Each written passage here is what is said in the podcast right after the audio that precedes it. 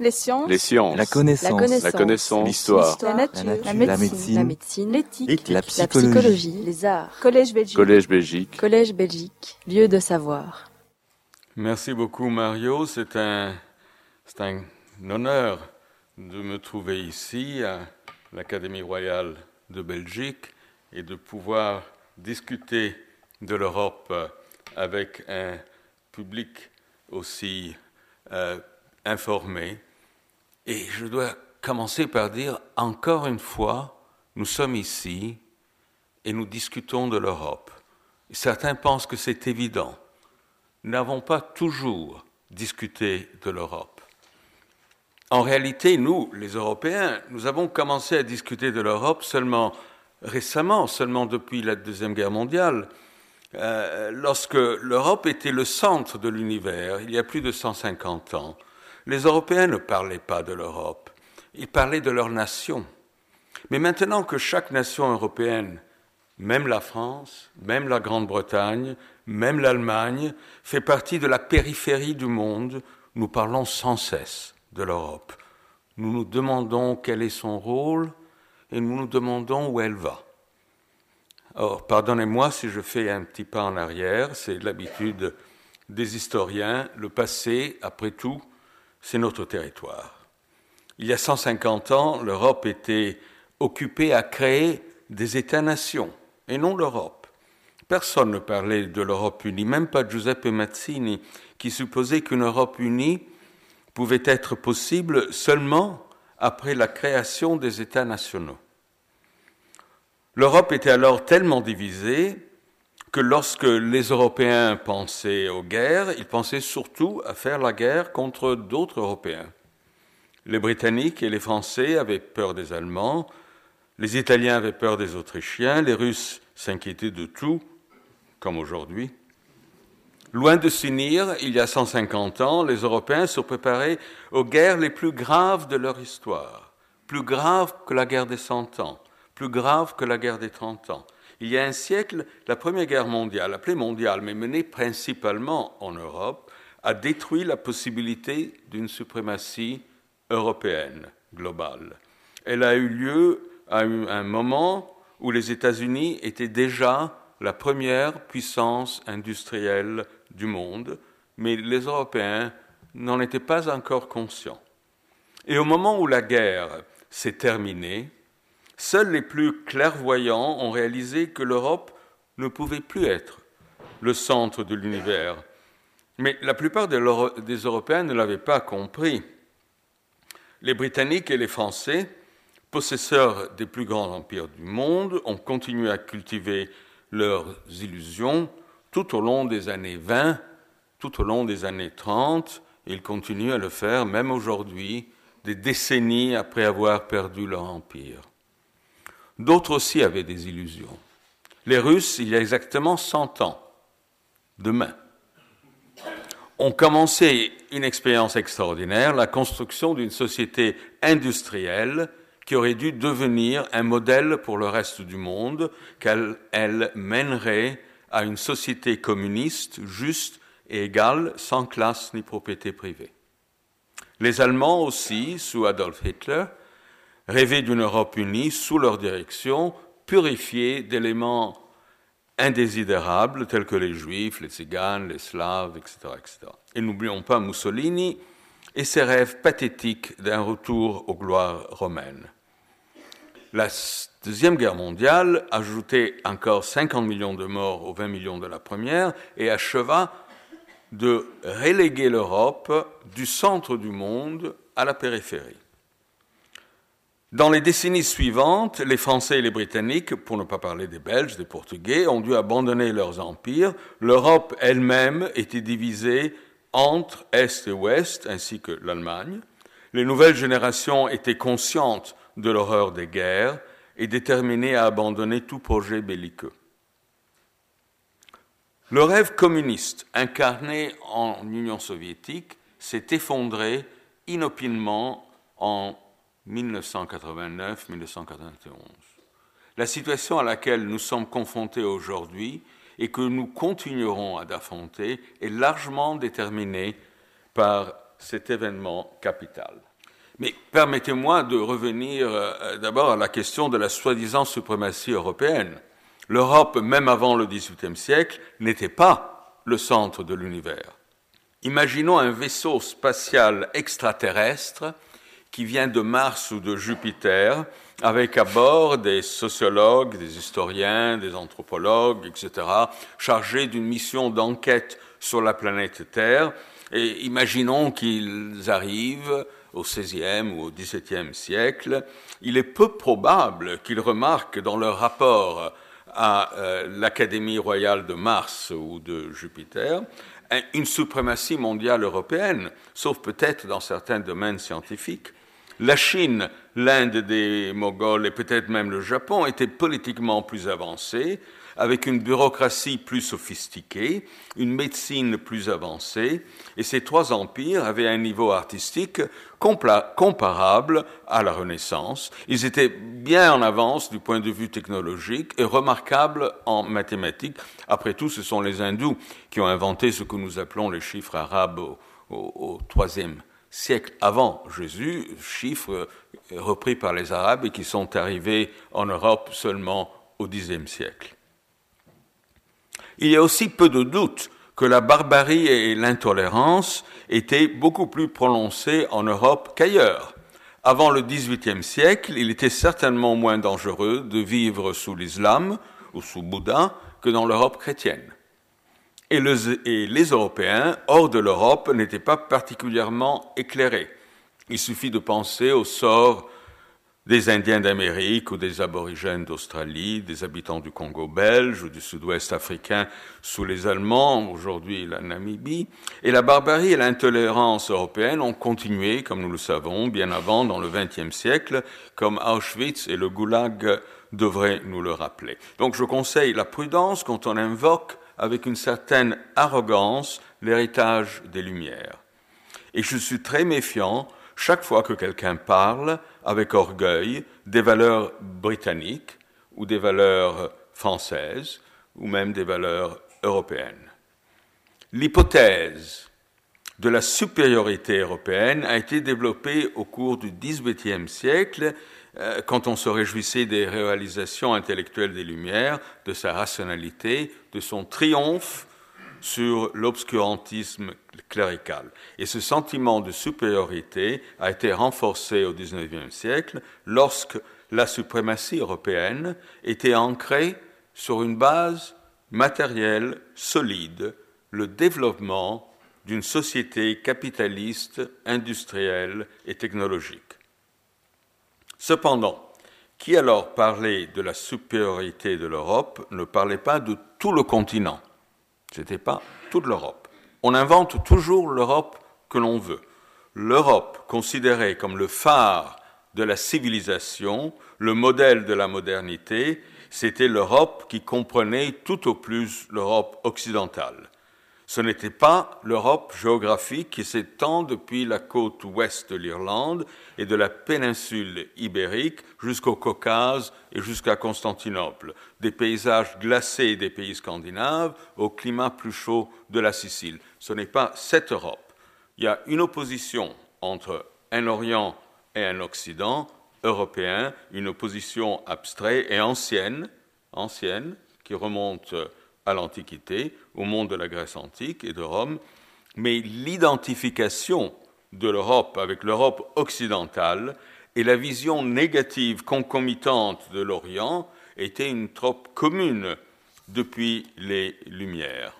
Voltaire, dans son histoire de Charles XII, un des best-sellers du XVIIIe siècle, assumait pas tout à fait à tort que ses lecteurs étaient ceux qui vivaient en Europe occidentale l'Europe civilisée, ces mots, et non pas dans les zones désolées, comme disait Voltaire, et froides du Nord, ou les régions éloignées de l'Europe de l'Est. Voltaire, dans son Histoire de l'Empire de Russie sous Pierre le Grand, soulignait que les réformateurs, tels que le tsar Pierre le Grand, n'essayaient pas d'imiter la Perse ou la Turquie, mais cherchaient un modèle je cite Voltaire, dans notre partie de l'Europe où l'on éternise les grands talents en tout genre. notre partie de l'Europe. L'Occident signifiait le progrès, la laïcité, les droits de l'homme et même les droits des femmes. Montesquieu, dans l'esprit des lois, après avoir divisé les gouvernements républicains monarchiques et despotiques, euh, conclut en affirmant que les coutumes telles que la polygamie confirmaient que c'est bien en Asie, je cite, que le despotisme est pour ainsi dire naturalisé, que le despotisme est bien chez soi. Quelques membres des élites de l'Empire ottoman, de la Chine, du Japon étaient d'accord, étaient d'accord avec cette vision. Ils auraient voulu préserver leur âme, leur culture, leur tradition, mais ils voulaient aussi la modernité, pensant que le fabuleux pactage occidental pouvait être démantelé dans ses différents éléments et qu'on pouvait choisir les morceaux comme dans un menu à la carte, où on prend ça, ça, ça, ça, et on laisse le reste. D'ailleurs, leur fascination pour l'Europe ne commence que lorsque l'Europe leur était devenue militairement supérieure, donc au cours du XIXe siècle, et menaçait leur survie. Euh, l'idée d'imiter l'Europe est due principalement à la force militaire de l'Europe qui menaçait évidemment la Chine et qui avait pratiquement obligé le Japon à imiter l'Europe pour éviter d'être transformé en colonie. Ça, c'était nouveau. Avant ça, l'Orient regardait l'Occident du haut, ou plutôt ne prenait même pas la peine de le regarder, puisqu'il n'y avait rien à apprendre de l'Occident. L'Occident, au contraire, au moins au XVIIe et au XVIIIe siècle, était charmé par l'Extrême-Orient, et en particulier par la Chine de la dynastie Qing, de là les jardins anglo-chinois Kew Gardens, Potsdam, Trottengolm, Munich, Tivoli, euh, la porcelaine et les armoires laquées importées ou imitées, les artistes rococo s'inspiraient des motifs chinois, la, la, sagesse chinoise, il y a toujours beaucoup de fantaisie dans, dans ce genre de culte, était admirée par les penseurs européens de l'époque, et cette vision était construite sur la base des rapports datant du XVIIe siècle et écrit par, les, par des euh, voyageurs, mais souvent par des jésuites, qui étaient allés en Asie pour convertir les païens et qui découvraient la richesse et le goût pour la culture et l'art, découvraient une bureaucratie étonnante, bienveillante et des dirigeants tolérants. Et puis, tout a changé. À la fin du XIXe siècle, les empereurs Qing, à contre-coeur, ont décidé d'embrasser la modernité, donc l'Europe. Une lettre fut distribuée aux fonctionnaires provinciaux de ce vaste empire, suscitant des propositions de réforme, et la réponse de deux gouverneurs principaux, Liu Kunyi et Chang Chi-dong, fut particulièrement importante. Ils écrivent Trois choses sont essentielles pour une nation. La première est le gouvernement. La deuxième, la richesse.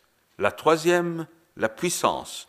La meilleure façon d'atteindre un bon gouvernement est de réformer les, institutions autochtones. Mais pour atteindre richesse et pouvoir, il faut adopter les méthodes occidentales. Et l'Est regarde désormais vers l'Ouest avec peur et admiration.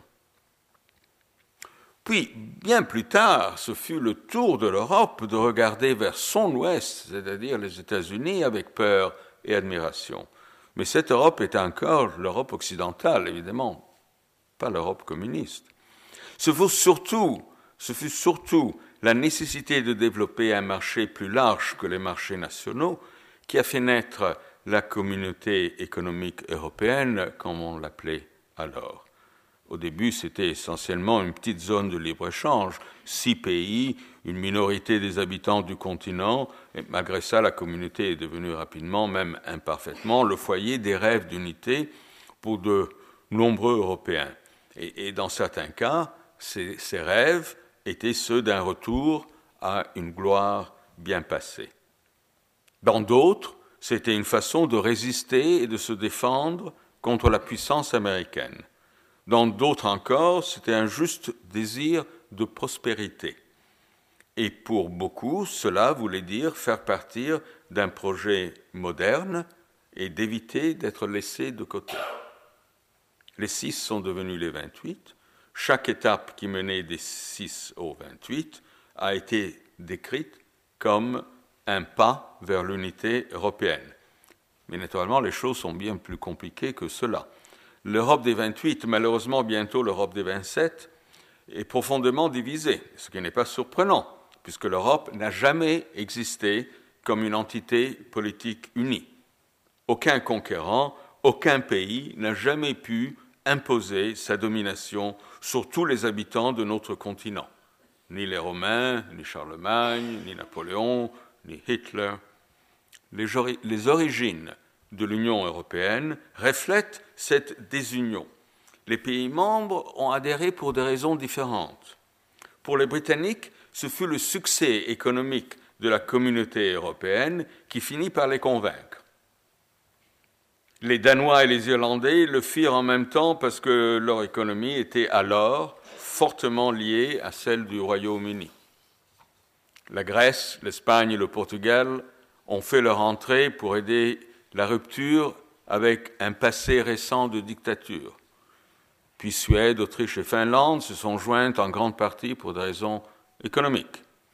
Et après la chute du communisme, les pays qui avaient été communistes avaient besoin de rompre avec ce passé communiste et surtout, ils espéraient acquérir le niveau de prospérité de l'Occident. Donc chacun avait des raisons bien différentes pour faire partie de ce projet. Le fait que euh, la, motivation dominante soit orientée vers le marché ne doit pas surprendre aucun observateur de l'histoire de l'intégration européenne. Sa force motrice a toujours été la suppression de barrières intra-économiques et la création d'un marché unique, éventuellement en monnaie unique. La législation sur le bien-être social est toujours restée solidement entre les mains des États-nations. Il en va de même pour la plupart de la fiscalité, principal instrument de prise de décision économique et de protection sociale. Bon, peut-on construire une identité européenne? Devrait-on la construire? Qu'est-ce que cela impliquerait? Le seul modèle que nous avons pour cela est la construction de l'identité nationale. Cela nous ramène encore une fois au XIXe siècle, lorsque l'histoire, à peine établie dans les universités, devenait importante comme, comme discipline. La révolution romantique l'avait recentré comme ce que nous appelons un master narrative, un récit maître, un roman national où les peuples pouvaient lire leur propre biographie. Michelet. Les, euh, les, héros pouvaient encore être des rois et des reines, mais seulement parce qu'ils représentaient le génie de la nation.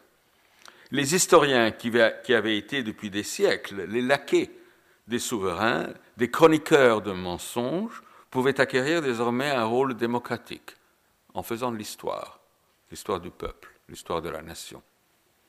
Les historiens britanniques du XIXe siècle ont présenté une vision édulcorée et tout à fait réconfortante du développement de l'histoire britannique comme une succession de réformes intelligentes basées sur le pragmatisme, une histoire de progrès constant vers une démocratie et des droits accrus.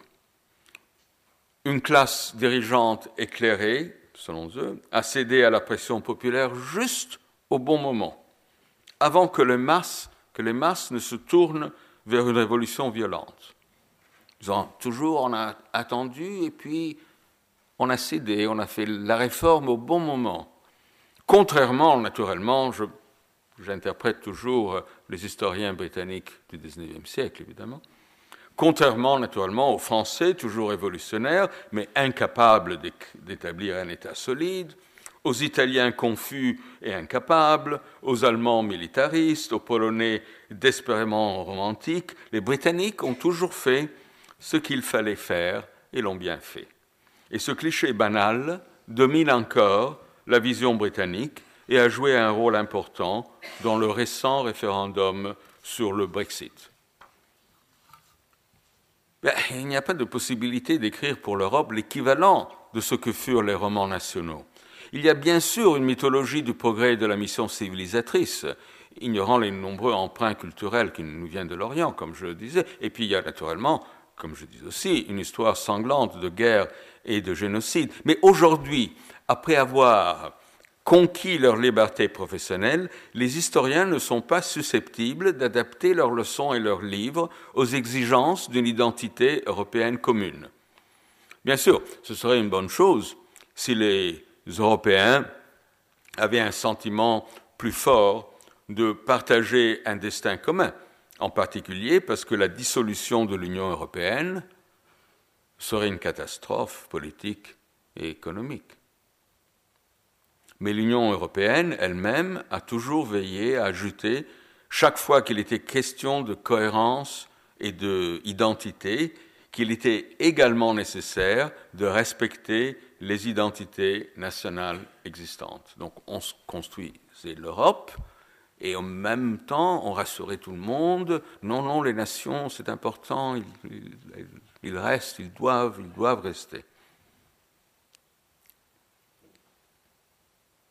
Je ne pense pas qu'une identité européenne puisse être enseignée, je ne pense pas qu'on puisse faire de l'Europe un État-nation, bien que la construction lente et douloureuse de l'Union européenne soit le résultat le plus important de l'histoire européenne.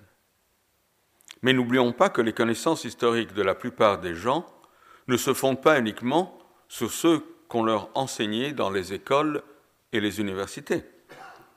Jadis, ils apprenaient l'histoire en partie à partir des souvenirs déformés ou inventés des parents et des grands-parents.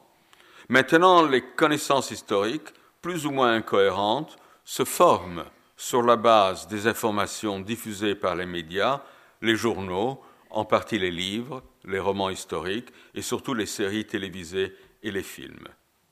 Actuellement, l'histoire typiquement enseigné dans les écoles de la plupart des pays européens, a un pilier fondamental, l'histoire de son pays.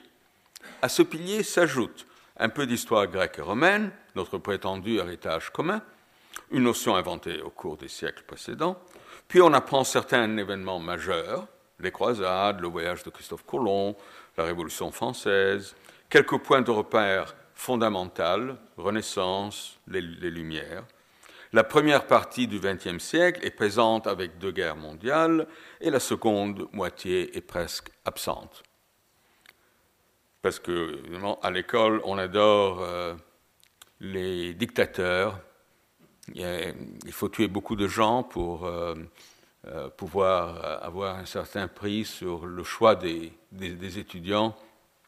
Et donc, et dans la deuxième moitié du XXe siècle, du moins en Europe et surtout en Europe de l'Ouest, il n'y a pas de grands massacres, il n'y a pas de dictateurs, etc. Euh, une, fois, j'enseignais un master sur euh, l'Union européenne. Je faisais un cours sur l'Union européenne. Le master était sur euh, sur des tas de, de choses. J'ai même oublié. Mais enfin, mon collègue qui enseignait euh, le fondamentalisme musulman avait 20-25 étudiants. Euh, moi, qui faisais euh, l'intégration européenne, j'en avais trois. et, on a fait une petite discussion. J'ai dit, écoutez, j'ai pas envie d'enseigner un an, une heure par, semaine pour trois étudiants. Ils sont très braves, etc. Mais enfin, il faut changer le titre.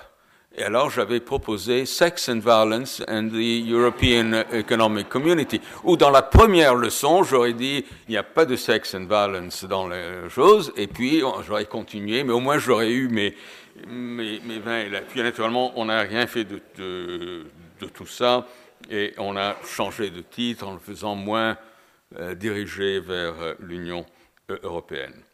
Ce qu'on ne enseigne pas, c'est que les Européens n'ont pas vraiment choisi leur nation. Ils sont devenus anglais, puis britanniques, allemands, français, italiens, même belges. Ils ont des identités régionales, écossais, gallois, gaston, breton, bavarois, prussiens, siciliens, piémontais, etc., euh, qui auraient pu être des identités nationales si l'histoire avait pris un autre tournant. Mais finalement, grâce à un État qui leur a donné une bureaucratie, un système scolaire, un langage commun, pas toujours, comme dans ce pays, des institutions communes, et grâce à des guerres, des hymnes nationaux, des tournois sportifs, l'Eurovision, euh, le concours de l'Eurovision, etc., les Européens ont appris à s'identifier à un ensemble particulier d'institutions politiques que nous appelons États-nations. Il suffit de nous rappeler d'une petite chose que une fois Nice faisait partie du royaume de Piémont. Euh, à Nice, l'héros national italien Garibaldi était, né à, Nice, puis Nice a été donné à la France parce que Napoléon III avait aidé euh, euh, le royaume de Piémont contre les Autrichiens, et donc Nice est devenu français. Et mais ça faisait partie de la rivière. Si, Nice n'était pas français, je suppose que les Niçois d'aujourd'hui auraient été pour, euh, euh, pour l'équipe de football italienne et pas celle française. Et peut-être ils auraient même changé le nom. Au lieu de la bouillabaisse, ce serait la zuppa di pesce. Nous ne savons pas, mais en tout cas, il y aurait eu une culture différente, parce qu'il y aurait eu une école différente et tout aurait été bien différent. Alors permettez-moi d'imaginer un scénario. Imaginez que quelque chose de terrible arrive au Royaume-Uni. Ce qui va arriver, je, crains, mais enfin. Par exemple, une catastrophe économique. Euh, mais vraiment, sérieux, quelque chose qui persuaderait les Écossais, les Gallois et les Irlandais que ce serait mieux qu'ils se séparent du Royaume-Uni, qu'ils laissent l'Angleterre. Après tout, c'est possible que ça arrive, du moins en Écosse. Imaginez en outre un effondrement si grave que d'autres régions d'Angleterre décident qu'elles veulent être indépendantes. Par exemple, le Yorkshire, ou le Lancashire, ou peut-être Cornwall, la Cornouaille. Aujourd'hui, il y a un parti nationaliste de Cornouaille. Et il est considéré comme une plaisanterie. Mais on disait ça aussi des nationalistes écossais il y a 40 ans. On ne rit plus tellement maintenant des nationalistes écossais, puisqu'ils contrôlent pratiquement tous les membres du Parlement écossais. Imaginez la Cornouaille maintenant comme un nouveau pays indépendant. Pas impossible puisque la population est la même de celle de Luxembourg, demi-million.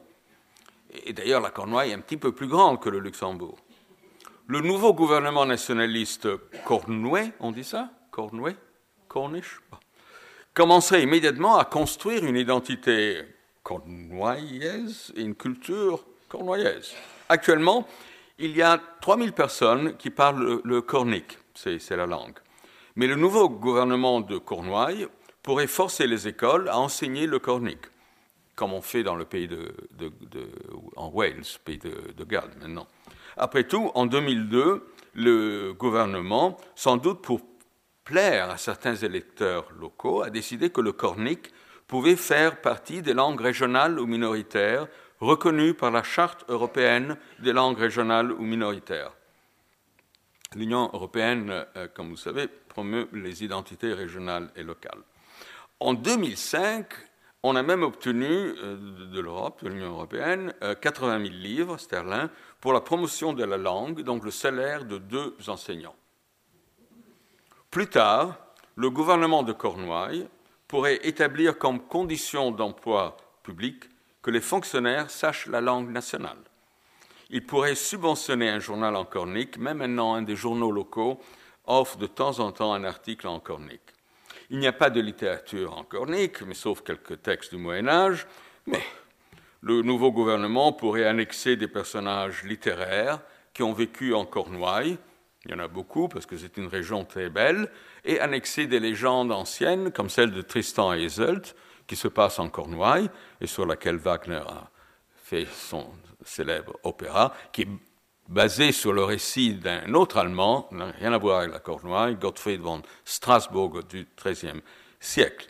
Donc, on peut faire n'importe quoi. Pour construire un tel nationalisme, il est nécessaire d'avoir un État, un système fiscal, une police et une armée. Et si les choses vont bien, on pourrait célébrer un nouvel âge d'or pour la Cornouaille, et si elles vont mal, on peut donner la faute aux Anglais. Et c'est un peu euh, la façon dans laquelle, au XIXe siècle et au XXe siècle, on a créé des États nationaux. On les a faits, puis on, a, euh, on est ou bien devenu État victime, euh, ou la gloire, etc. etc. Or, l'Union européenne a toujours manqué et manque de mécanismes comme un système fiscal, une police, une armée.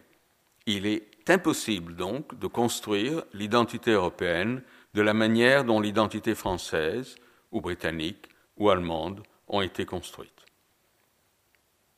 À l'heure actuelle, l'État-nation est encore la principale référence en matière d'identité politique pour la plupart des Européens, même si une proportion croissante des électorats européens rejettent leurs politiciens nationaux. C'est un paradoxe, parce que on pourrait s'attendre que les Européens déçus par la politique nationale se tournent vers l'Union européenne, mais leur colère contre leur classe politique se transforme en opposition contre l'Europe et en faveur des droites nationalistes et xénophobes.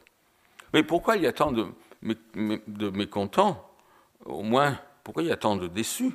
Les Européens n'ont jamais été aussi riches n'ont jamais connu une aussi longue période de prospérité et de paix.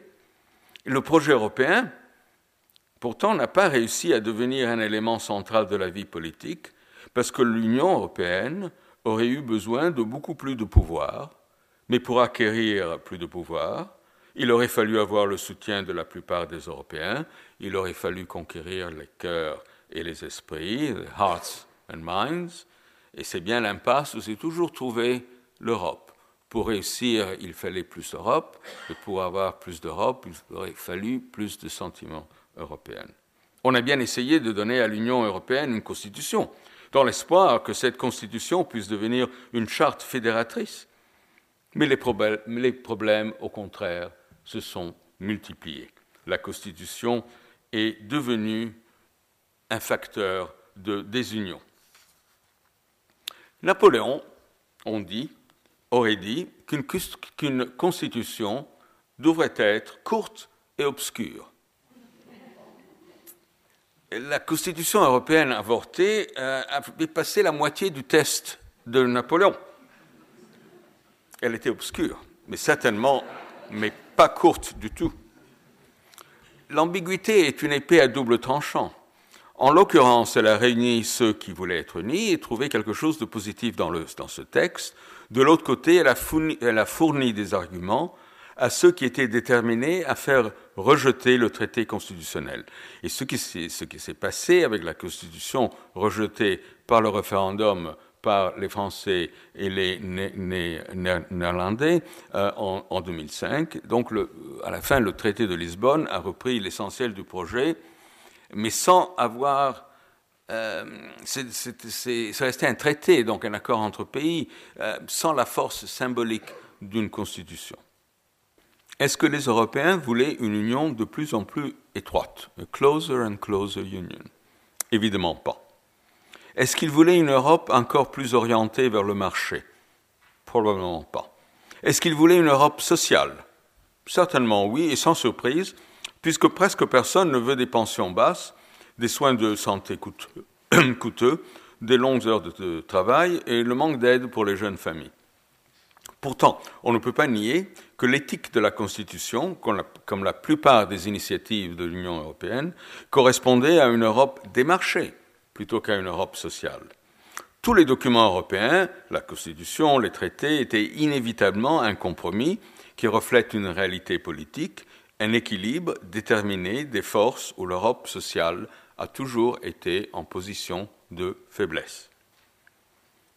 Il est très difficile donc d'établir un compromis sur des questions internes. Et il ne peut pas non plus être établi sur la politique étrangère, où il n'y a pas de position européenne commune, et même quand elle existe, elle est inefficace parce qu'il n'y a pas une vraie politique commune étrangère européenne. En ce qui concerne les principaux enjeux internationaux, il n'y a pas de position européenne commune pour faire contrepoids aux États-Unis, surtout pas quand son président s'appelle Donald Trump. Il n'y a pas d'initiative européenne unique, pas de solution européenne unique, personne ne se tourne vers l'Europe pour savoir quoi faire. En plus, les Européens ne savent pas grand-chose les uns des autres. Ils ne connaissent même pas les chansons pop, les best-sellers ou les programmes de télévision des autres pays. Le seul pays que chaque Européen connaît aussi bien que son propre pays, ou presque, ce sont les États-Unis. Les films, les romans, les chansons y contribuent. Mais les médias jouent aussi leur rôle. Les élections dans les pays européens sont à peine couvertes par les médias des autres, bien que la France et la Grande-Bretagne reçoivent une certaine attention. Les élections américaines, d'autre part, sont systématiquement examinées, discutées, disséquées, commentées. Ce degré d'attention est largement justifié. Qui est le président des États-Unis importe beaucoup plus à la plupart d'entre nous, et pour des raisons évidentes, que de qui serait le Premier ministre des autres pays de l'Union européenne. Et aujourd'hui, plus que jamais, avec euh, le président des États-Unis, il serait essentiel que l'Europe soit unie mais ce n'est pas le cas. Un jeune Belge connaît quelque chose sur Abraham Lincoln, George Washington, Martin Luther King, mais très peu de jeunes Américains savent même où est la Belgique. Et la plupart n'ont pas entendu parler de Goethe ou de Victor Hugo ou de Dante Alighieri. Il y a bien sûr une classe internationale d'intellectuels cosmopolites qui parlent plusieurs langues, en particulier l'anglais, voyagent et ont des amis à travers plusieurs continents avec lesquels ils partagent beaucoup de connaissances. Ils sont l'équivalent des érudits du Moyen Âge qui avaient en commun une religion, une langue, le latin, une culture classique, alors que la plupart des Européens de l'époque étaient analphabètes et pouvaient à peine voir au-delà de leur, de leur propre village. Aujourd'hui, une telle classe internationale, bien que certainement plus grande que les intellectuels cosmopolites du Moyen Âge est une minorité.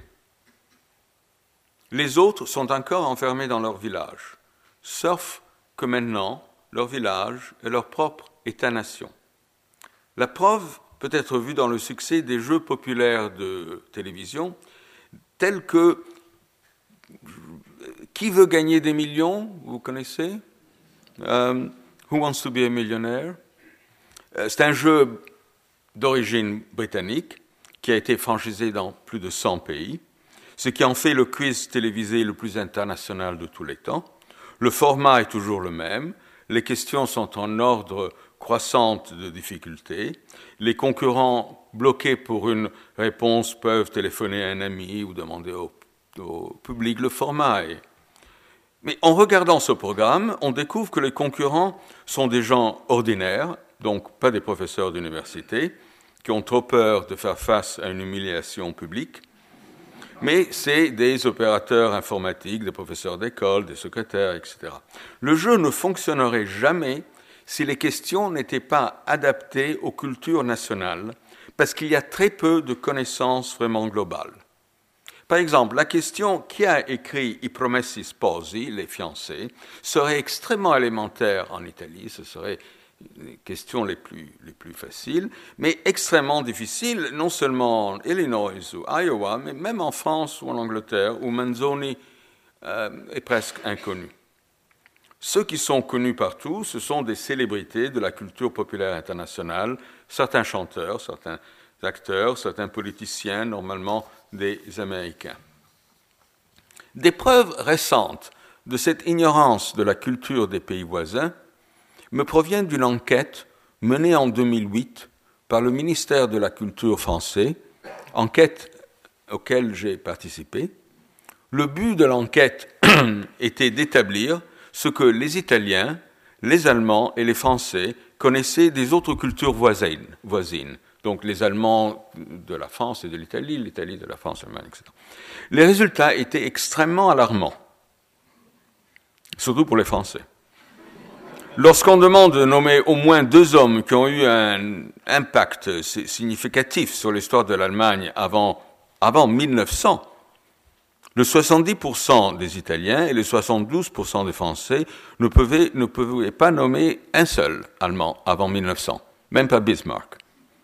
7% ont nommé Hitler, qui n'avait que 11 ans hein, en 1900, donc euh, Euh, le 70% des Français et le 63% des Allemands ne pouvaient pas mentionner un seul protagoniste de l'histoire italienne avant 1900, même pas Garibaldi. La France fait mieux grâce à Napoléon, qui est mentionné par un tiers des Italiens et des Allemands, mais 32% des Allemands et le 40% des Italiens ne pouvaient se souvenir d'une seule figure historique française.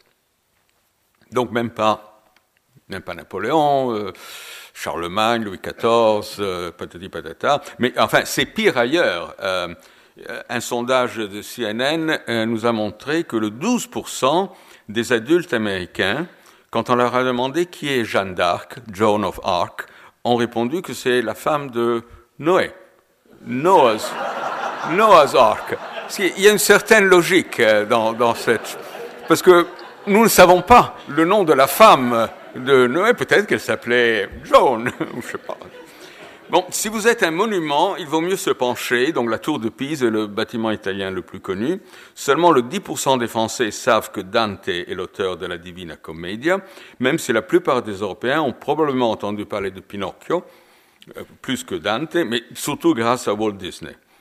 Les partis communistes français et italiens étaient longtemps les plus forts partis communistes de l'Europe occidentale, mais leur échec est évident. Seulement le, 33% des Italiens et le 16% des Français peuvent identifier Karl Marx comme l'auteur de Das Kapital. Nous pourrions continuer avec ces statistiques lamentables. Le fait est que De Gaulle avait raison. L'Europe est vraiment une Europe dépatrie. Tout le monde connaît un peu son propre jardin national, mais pas celui des autres. Ce n'est pas parce que les gens sont ignorants, mais parce que le mécanisme de renforcement culturel est presque complètement dominé par l'État-nation, que ce soit les médias ou l'école. Il y a de nombreuses petites exceptions à ce manque de connaissances mondiales, euh, au moins dans la culture populaire, et surtout quand il s'agit de culture populaire anglaise. On connaît, ou on connaissait parce que je deviens de plus en plus vieux, donc je ne suis plus tout à fait sûr si, les jeunes savent, mais enfin, les Beatles, les Rolling Stones, Harry Potter, oui. Euh, Tintin est mondial, mais c'est certainement pas universellement connu que son créateur était belge.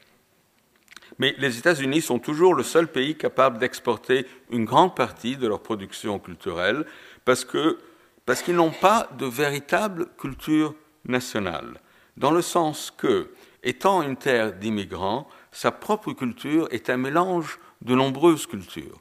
Et donc, d'une certaine façon, l'avantage américain était que pour gagner la bataille du marché culturel aux États-Unis, il fallait faire des produits culturels, des films, des romans, etc., qui ne, qui ne peuvent pas satisfaire seulement les Italo-Américains ou les Irish-Americans ou les choses, mais quelque chose qui soit transnational, quelque chose qui puisse plaire à des cultures différentes.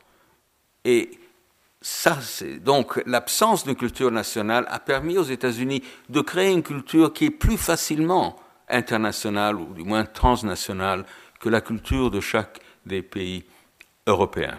Donc, pas de culture européenne commune à cause des États-nations, pas d'État-providence européen, pas d'armée européenne, pas de patriotisme européen. Il peut y avoir, il ne peut y avoir de grands plans pour l'Europe, pas de baguette magique, seulement la tentative difficile d'établir des règles de coexistence. Il y a de moins en moins de social dans l'Europe d'aujourd'hui. les pays dont les États-providence sont limités, c'est-à-dire la plupart des nouveaux membres savent que leur avantage concurrentiel réside dans les bas salaires. Je parle des pays euh, de l'Europe euh, euh, orientale. Les bas salaires, les faibles impôts et les faibles allocations sociales. Les égalités sociales entre les différents États membres restent donc une partie constitutive de l'Union européenne. Il y a beaucoup de social en Europe, mais cela se passe dans chacun des États membres, en particulier les plus anciens. L'Europe sociale relève en fait du domaine de la politique nationale. Et la politique sociale renforce l'identité suédoise, ou danoise, ou française, ou allemande. Elle fait peu pour l'identité européenne. Identité européenne, comme de nombreux concepts nébuleux, dont le sens est presque impossible à définir, ce sont des mots chaleureux et réconfortants. L'identité européenne. La plupart des gens peuvent être européens et autre chose. Seuls les ultranationalistes craignent l'identité européenne. Et nous savons tous où le nationalisme a mené l'Europe. L'identité européenne suggère donc un processus où l'Europe tourne le dos à un passé sinistre et regarde vers un avenir de coexistence pacifique entre les peuples qui maintiennent leur langue et les aspects les plus agréables de leur identité nationale. Mais tout ça est maintenant encore plus en danger. Et pas seulement à cause des partis nationalistes et xénophobes, mais à cause de la Grande-Bretagne. Les partis politiques accusés constamment d'être incapables d'accomplir quelque chose ont tendance à blâmer l'Union européenne. Et aucun ne l'a fait plus que les deux principaux partis politiques britanniques, conservateurs et travaillistes, qui ont trouvé très peu de choses positives à dire au sujet de l'Union européenne pendant plus de 40 ans. La Grande-Bretagne a rejoint l'Europe il y a plus de 40 ans, mais elle n'a jamais vraiment accepté le projet européen. Elle n'a jamais pensé que ce soit le début d'une nouvelle ère, que l'Union deviendra toujours plus solide, plus étroite. Il n'y avait pas de mirage romantique, pas de vision. La Grande-Bretagne est rentrée dans l'Europe en 1973 parce qu'elle croyait que c'était dans son intérêt économique et que ce serait bien pour le commerce.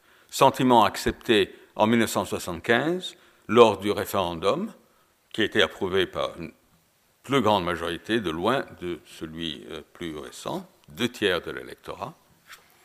Et en raison de cette vision extrêmement étroite de ce que l'Europe pouvait être, une vision étroite partagée par tous les premiers ministres, avec peut-être l'exception de Edward Heath, le seul vrai européen des premiers ministres anglais, mais une vision étroite qui, a, qui était celle de Harold Wilson, de Jim Callaghan, de Margaret Thatcher, de John Major, de Tony Blair, de Gordon Brown, pour ne pas parler évidemment des cas plus récents. Chaque étape vers une nouvelle grande intégration a été bloquée. Ils n'ont jamais vraiment souhaité approfondir l'union. Ils voulaient une union économique à la condition que l'Union européenne reste un nain politique. Ils ont accepté avec enthousiasme tous les nouveaux membres parce que c'était toujours mieux d'élargir, widening, que d'approfondir, deepening. La Grande-Bretagne a limité le traité de Maastricht à un marché unique elle a presque applaudi quand les traités d'Amsterdam et de Nice et la Convention constitutionnelle ont échoué ou ont été un petit peu changés. Elle a constamment cherché des dérogations, des traitements spéciaux. Les Britanniques ont participé à la rédaction des règles relatives à l'euro, mais ils ont contribué que l'euro soit faible avec peu de contrôle. Les Britanniques ont même essayé d'arrêter la démocratisation de l'Union européenne et le renforcement du Parlement européen.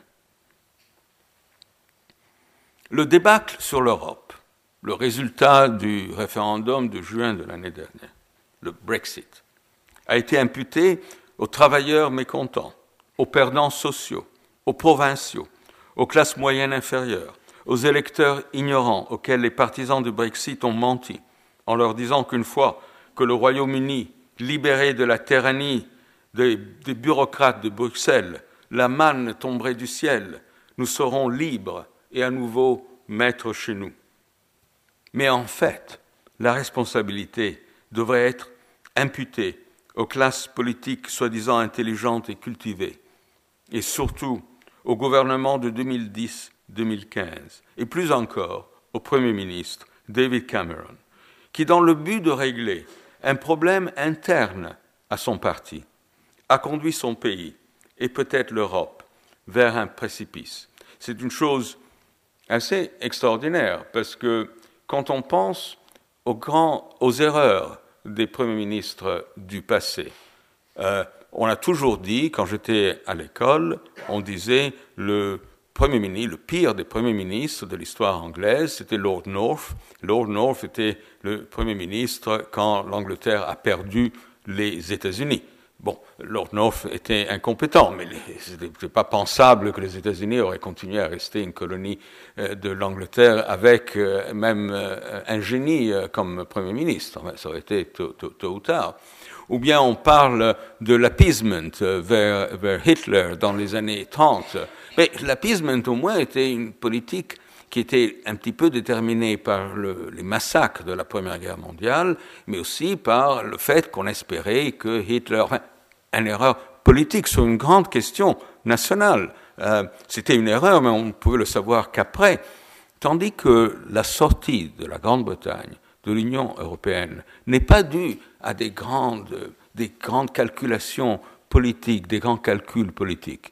C'était pour éviter que les anti-européens à l'interne de son parti continuent à, excusez-moi le langage, casser les pieds à David Cameron pour les faire taire.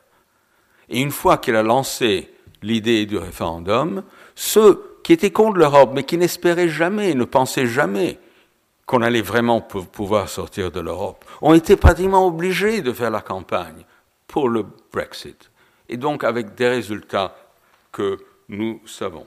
La Grande-Bretagne est donc maintenant toute seule. L'Europe est plus désunie que jamais. Et tout ça au moment où le monde doit faire face à Donald Trump. Bonne chance, Europe. Merci.